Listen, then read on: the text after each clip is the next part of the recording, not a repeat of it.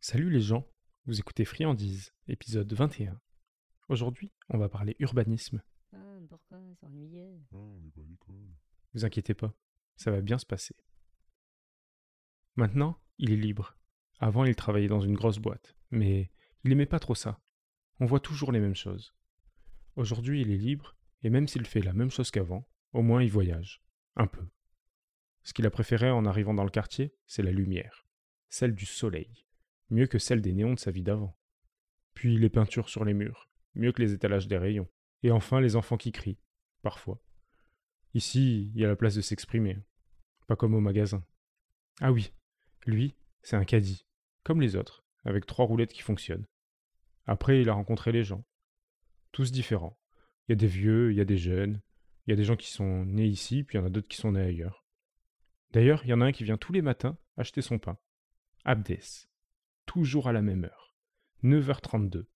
Pas une minute de plus, pas une de moins. Il remonte jamais sans une friandise. Ça doit être un gourmand. Abdès, il le calcule pas, le caddie. Il en a rien à faire qu'il roule mieux que les autres. Il a pas besoin d'aide. Et il y a Eden. C'est son prénom. Elle, son style, c'est claquettes et long manteau.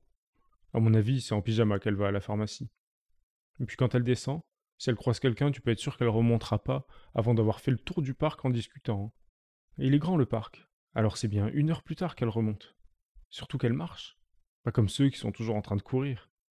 Celui qui a la sacoche devant et les trois autres en bleu derrière. Ils courent comme des gamins. Ah, les gens ils sont occupés ici, c'est sûr. hein. Et lui aussi. hein. Le caddie, il a toujours un truc à faire. Toujours quelqu'un à aider. Le plus souvent, c'est pour déménager.